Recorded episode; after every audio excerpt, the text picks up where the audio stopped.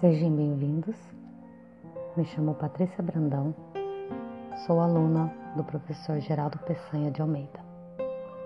Hoje eu vou falar sobre ensino híbrido.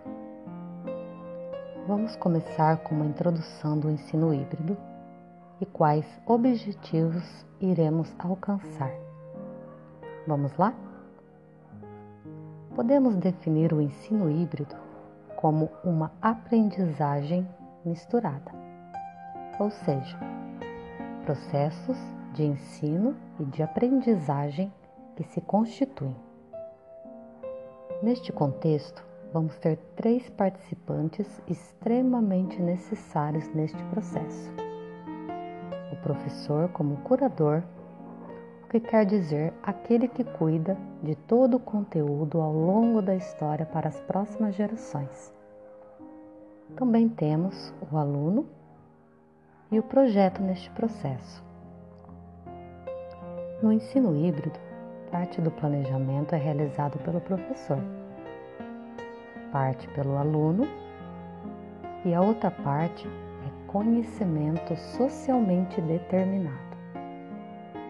Para isso acontecer, precisamos de um projeto pedagógico para o ensino híbrido.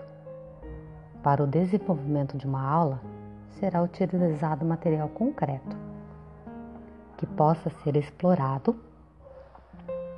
Após, será feita uma probabilidade, registros e exposição oral. O professor irá propor aos seus alunos meios para pesquisas, tais como Wikipédia, YouTube, Google entre outros.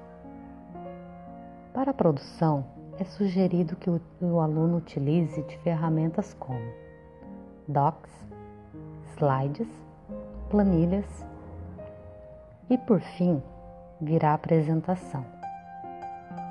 Eles então poderão utilizar o Face, Instagram, Whats, entre outros, dependendo do conteúdo e objetivo que professor e alunos querem alcançar.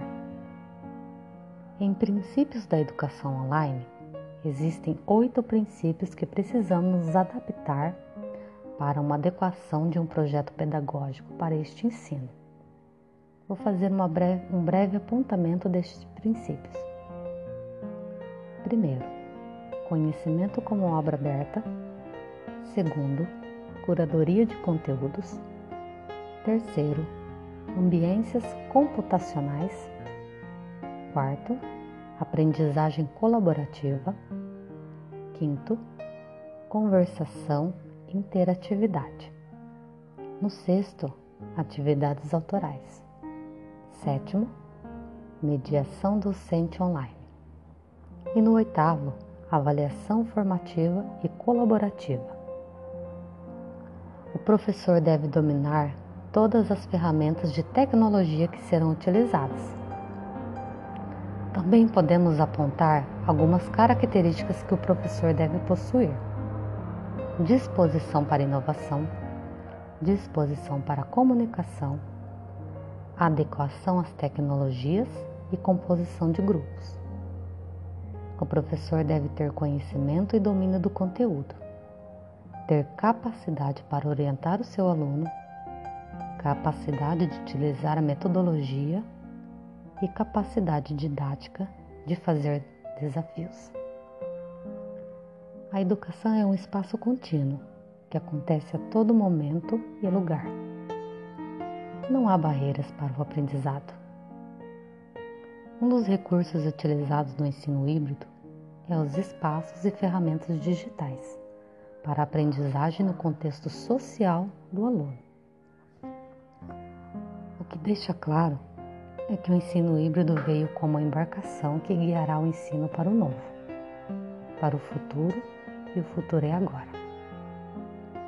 Segundo Jean Piaget, o principal objetivo da educação é criar pessoas capazes de fazer coisas novas e não simplesmente repetir o que as outras gerações fizeram. Agradeço a quem estiver ouvindo. Obrigado.